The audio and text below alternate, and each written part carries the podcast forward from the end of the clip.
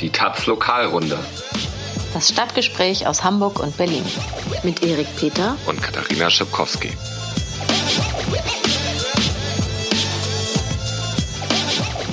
Hallo, es ist Sonntagabend, der Tatort ist immer noch in der Sommerpause, aber wir sind wieder da. 14. Folge Lokalrunde. Katha, worum geht's heute? Es geht heute ähm, um die letzte Sitzung des G20-Sonderausschusses, der nach einem Jahr jetzt zu Ende gegangen ist, um Geschenke an Polizisten, einen Angriff auf eine Seebrücken. Du findest es witzig, dass ich meine Themen zuerst vorstelle. Ne? Äh, deine Themen werden dann sein Angriff auf eine Seebrückenkundgebung durch einen AfDler und eine Seenotrettungsmission aus Berlin. Gut, aber zuvor noch was in eigener Sache. Vergangene Woche ist der Journalisten aufgefallen, dass die Taz plant, ab dem Jahr 2022 ohne gedruckte Tageszeitung unter der Woche zu erscheinen. Das stand zwar eigentlich so schon in einem Zukunftsreport der Taz vor einigen Monaten, aber jetzt, wo es nochmal schriftlich äh, greifbar lesbar war, dieses Szenario, in einem, einer Info an die Taz-Genossen, hat das jetzt nochmal die große Runde gemacht. Ähm, ja, warum ist das so? Die Taz ist die kleinste überregionale Tageszeitung im Land. Ähm, das ist ein großer Aufwand, das überall an die Kioske zu bringen. Aber was ist mit der jungen Welt oder so? Okay, es ist die einzig relevante überregionale okay. Tageszeitung in diesem Land. Und ähm, genau, geht an die Kioske. Ein Großteil wird nicht verkauft, wie bei den meisten Zeitungen. Und äh, wenn die Auflage noch weiter sinkt, und das ist einfach irgendwie der Trend, dann lohnt sich das alles irgendwann nicht mehr. Der Plan ist aber natürlich, mit der Taz weiterzumachen und äh, die Taz dann als E-Paper, als App ähm, trotzdem jeden Tag zu haben und auch die gedruckte Wochenendausgabe dabei zu halten, äh, beizubehalten. Und das haben sich trotzdem irgendwie diese Woche schon irgendwie alle Gegner haben sich gefreut. Ich habe auch schon Leserbriefe bekommen, so hahaha, die Taz wird es da nicht mehr geben. Und trotzdem, ich wollte nur sagen, diese Freude irgendwie der politischen Gegner und der Rechten ist vollkommen unangebracht. Ähm, die Taz zieht jetzt in diesem Herbst in ein neues Haus um und wird wohl noch lange ungemütlich bleiben für die Rechte und andere Menschenfeinde in die, diesem Land. Die Taz, aber ohne die Taz Nord, muss ich mal dazu sagen. Das alle unter einem Dach ist immer so, ja, alle, aber nicht die Taz Nord. Die bleibt natürlich in Hamburg. Ja, die haben ja schon ein schönes Büro. Also die Taz wird es äh, weitergeben und äh, für unseren Podcast hoffen wir das auch. So, Kada, du wolltest ja mit deinen Themen anfangen, dann bitte. Ja, ich wollte über Geschenke an Polizisten reden. Willst du welche verteilen oder zu einer Geschenkaktion aufrufen? Nee, wir sind ja hier nicht bei der Springerpresse oder bei der Funke Mediengruppe. Die haben das gemacht. Äh, aber eigentlich darf man das ja nicht, weil Polizisten als Beamte dürfen sie ja keine Geschenke annehmen. Das dürfen Beamte generell nicht, also höchstens im Wert von bis zu 15 Euro oder so. Aber? Aber nach dem G20-Gipfel ist das trotzdem massenhaft geschehen. Das Hamburger Abendblatt hat mehrere Geschenkaktionen organisiert. Die Bild hat auch äh, Geschenkaktionen organisiert. Dann gab es diese Aktion auf dem Abendblatt, dass ganz viele Polizisten zu einem Konzert in die Elfi eingeladen wurden. Elfi? Ja, das Elbvieh, dieser so, ja. verspiegelte Klotz, der da in der Hafen City steht, ne? nicht zu übersehen. Dieses Konzerthaus da. Ähm, ja, außerdem haben äh, ganz viele Leute Sachen gespendet. Irgendwie die Deutsche Bahn hat ganz viele Reisegutscheine rausgehauen für Polizisten in der ersten Klasse, umsonst in irgendeinen Ort ihrer Wahl zu fahren. Äh, der Verband Norddeutscher Wohnungsunternehmen hat irgendwie Übernachtungsgutscheine in schönen kleinen Ferienwohnungen in MacPom im Wert von 10.000 Euro gespendet für verletzte Polizisten, damit die sich da schön erholen können. Und das ging alles an Verletzte oder auch an diejenigen, die am meisten Gegner umgeboxt haben? Ähm, ja, die sich halt verletzt gemeldet haben. So kleiner Finger tat weh oder man weiß es nicht genau. Hm. Dehydriert. Viele Hamburger Event-Locations und so haben Gutscheine gegeben. Also zum Beispiel das Miniaturwunderland. Dann Ach, das ist schön. ich war noch nie da. Da will ich mich auch freuen. Ja? Ja. Naja. Äh, du bist ja kein, kein Polizist, ja. Das geht, fällt, fällt raus für dich. Ich muss da wahrscheinlich bezahlen.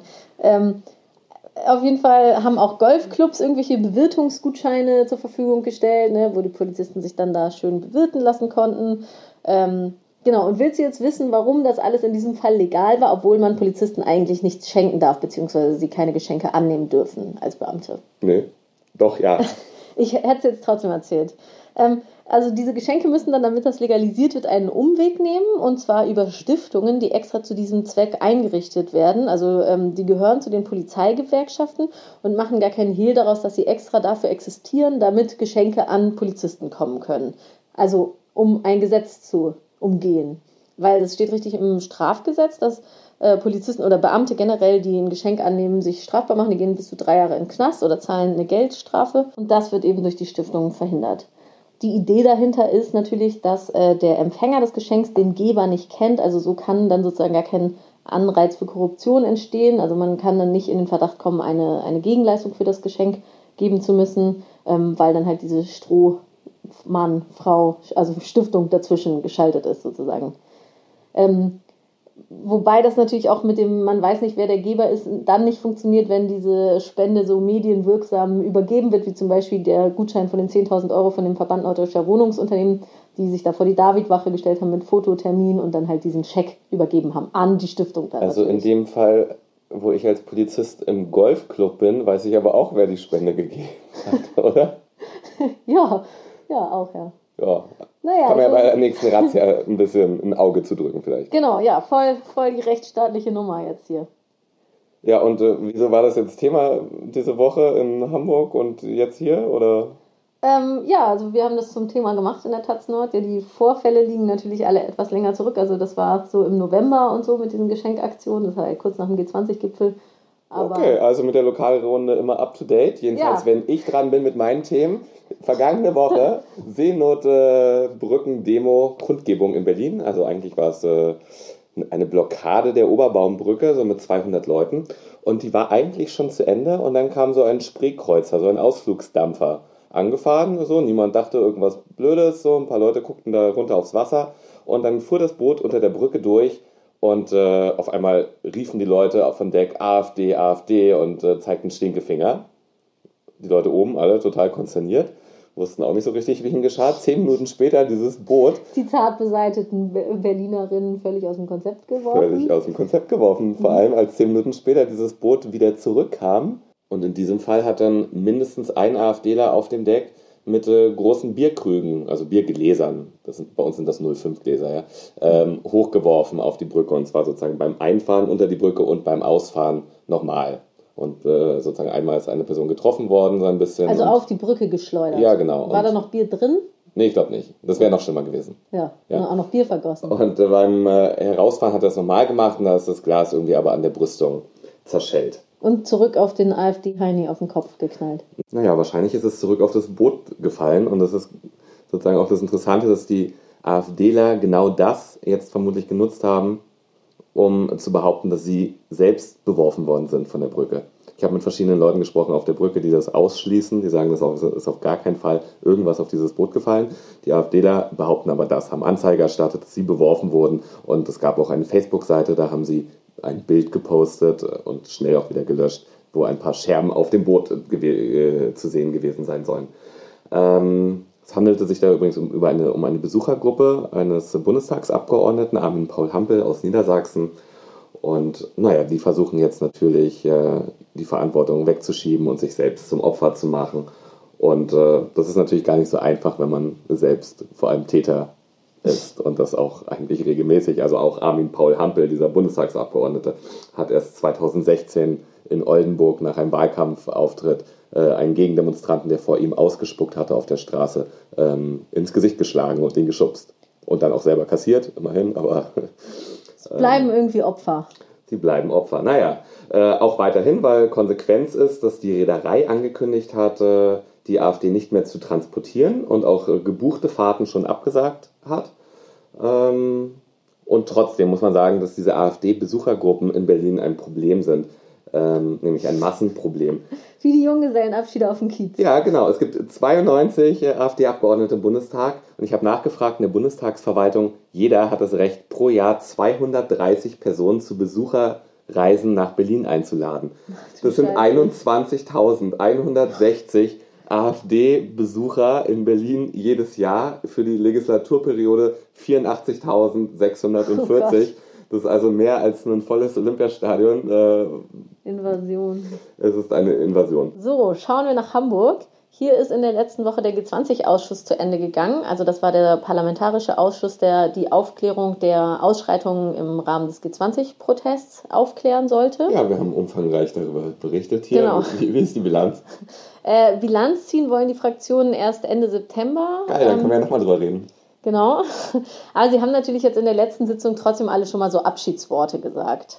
Tschüss, war schön mit euch. Äh, nee, eher so Tschüss, war scheiße mit euch. Also zufrieden war eigentlich nur die SPD, die auch den Vorsitz des Ausschusses inne hatte. Ähm, die sind auch immer leicht zufriedenzustellen. ja. Äh, alle Oppositionsfraktionen, auch die Grünen, die auch an der Regierung beteiligt sind, waren eher unzufrieden und waren sich einig, dass die Arbeit der Innenbehörde das die, die Ausschussarbeit dominiert hat. Also das war so das Problem des ganzen Ausschusses war, dass die Innenbehörde über die Informationen verfügt hat, die die Parlamentarier bekommen haben. Das waren ja alles Polizeidaten, also Funkprotokolle, Einsatzbefehle, Drohnenaufnahmen von Demos und so weiter. Hat die Innenbehörde halt rausgerückt oder auch nicht rausgerückt die ganze Zeit, also geschwärzt oder so. Und ähm, ja, auf dieser Datengrundlage konnten die Parlamentarier dann halt auch nur ihre Fragen stellen und haben das dann gemacht. Und die Innenbehörde hat dann immer lang und breit ihre Version der Ereignisse erzählt. Also ähm, von daher hat sich natürlich die Information, die dabei rumgekommen ist, in Grenzen gehalten. Und ja, das haben eben alle Fraktionen außer den, der SPD auch kritisiert. Ist denn irgendetwas Relevantes rausgekommen? Mm, ja, schon, aber das war immer nur so im Nebensatz oder irgendwie am Rande. Zum Beispiel, dass vermummte Polizisten im schwarzen Block der Welcome to Hell Demo unterwegs waren. Das kam so aus Versehen am Rande raus. Ähm, dass die Polizei jetzt dauerhaft diese Gesichtserkennungssoftware einsetzt. Worüber wir ähm, letzte Woche gesprochen haben. Haben wir berichtet, genau. Und ansonsten naja, haben sich halt Olaf Scholz und Andi Grote auch entschuldigt bei der Hamburger Bevölkerung, aber es war immer so ähm, die Deutung, wir haben eigentlich alles richtig gemacht. Äh, man, es war die richtige Entscheidung, den Gipfel in Hamburg stattfinden zu lassen und die Polizei hat sich vorbildlich verhalten, bis auf eventuell einzelne Fehltritte einiger weniger Beamte. Aber im Großen und Ganzen sind da eigentlich keine Fehler passiert. Nur die bösen Linksextremisten, die so international vernetzt waren und so gewaltbereit, da hätte wirklich keiner mit rechnen können. Die haben leider dazu geführt, dass es diese unangenehme Situation für viele Hamburgerinnen und Hamburger gab, die eben unter diesem ganzen Gipfelgeschehen gelitten haben. Das ist so die Deutung, die bleibt. Aber diesen nutzlosen Ausschuss sind wir jetzt immerhin los und damit zurück nach Berlin. Und damit zu Mare Liberum. Das ist eine, ein Verein, eine neue Mission äh, zum Thema Seenotrettung aus Berlin. Und die sind öffentlich bislang noch gar nicht weiter in Erscheinung getreten, äh, haben auch irgendwie erst 200 Twitter-Follower, beginnen aber jetzt äh, an diesem Donnerstag äh, ihre Mission und zwar nicht äh, wie die vielen anderen Rettungsschiffe äh, vor der libyschen Küste, sondern im östlichen Mittelmeer in der Ägäis zwischen der Türkei und Griechenland. Ähm, letztes Jahr sind noch 30.000 Menschen auf diesem Weg äh, auf den griechischen Inseln gelandet. Das ist, sind deutlich weniger als äh, früher. Also es gab ja diesen EU-Flüchtlingsdeal mit der Türkei im März 2016 und seitdem hat die Türkei sich verpflichtet, ihre Seegrenze irgendwie zu schützen und auch äh, abgelehnte Asylbewerber zurückzunehmen.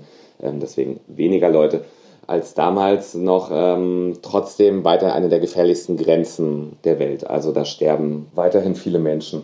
Also 2015 waren es zwar noch in etwa 800 Leute, die da ertrunken sind. Ähm, und das ist jetzt eher sozusagen im zweistelligen Bereich, aber auch dieses Jahr gab es schon wieder mehrere größere Unglücke. Also erst vor einer Woche sind dort sieben Frauen und zwei Kinder ums Leben gekommen. Ende Juli äh, sechs äh, Türken auf dem Versuch, äh, beim Versuch da auf die griechischen Inseln überzusetzen. Und äh, bereits letzten Sommer hatte Sea-Watch, die Seenotrettungsmission, die man eher so aus dem Mittelmeer vor Libyen kennt, dort eine Monitoring-Mission durchgeführt, Monitoring-Mission Ägäis, um zu schauen, was passiert dort eigentlich. Also das ist äh, eigentlich ein überschaubares Stück Meer und da ist halt griechische und türkische Küstenwache am Start, Frontex und auch NATO-Boote. Also eigentlich ist alles voll und trotzdem sterben ja dort Leute und äh, sie haben sich das angeguckt, und, um das zu dokumentieren. Und daraus ist äh, die, diese eigene Mission Mare Liberum entstanden. Also haben sich dann also Berliner zusammengefunden, haben einen Verein gegründet, haben die Sea-Watch 1 übernommen, mit der eigentlich diese private Seenotrettung im Mittelmeer losging. Also die sind 2015 aufgebrochen von Lampedusa zu ihrer ersten Mission. So alter Fischkutter, das Boot war dann irgendwann zu klein, aber für, für die EGs ist das, äh, glaube ich, immer noch äh, gut. Da warst du auch an Bord, ne? Ja, zweimal sogar. Also einmal in Hamburg, als, dieses, als dieser alte Schiffskutter hochseetauglich gemacht wurde und dann auch nochmal in Lampedusa, nachdem die erste Mission absolviert war und sich gerade die zweite Crew auf ihren Einsatz vorbereitet hatte. Mhm.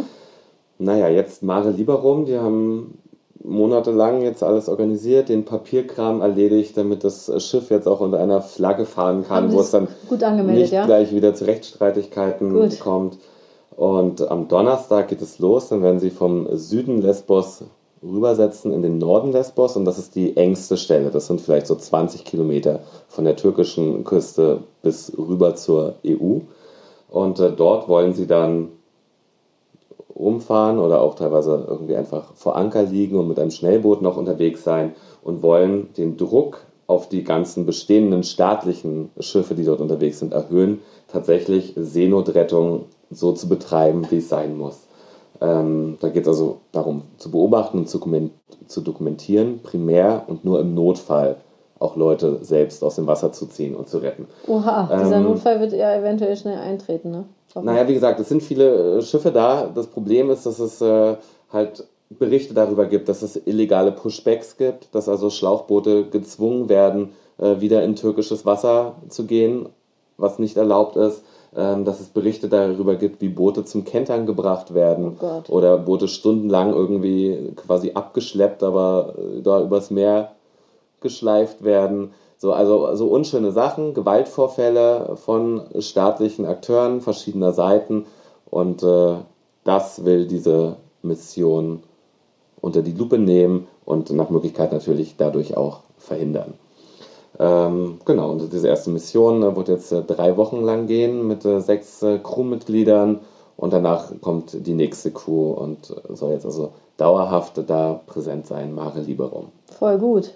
Dann wünschen wir äh, Petri Heil oder was wünscht man da? Denn man Tau, Anker voraus? Nee, keine Ahnung. Ja, du, du, ich weiß es nicht, du als Hamburgerin bist da besser aufgestellt. Sowas wird sein. Alles klar. Dann werden wir darüber bestimmt weiter berichten. Ihr hört uns hoffentlich hier nächste Woche wieder. Hoffentlich. Und bis dahin lest ihr uns. Auf taz.de, auf Twitter. Alles klar, wisst ihr Bescheid. Ciao. Ciao.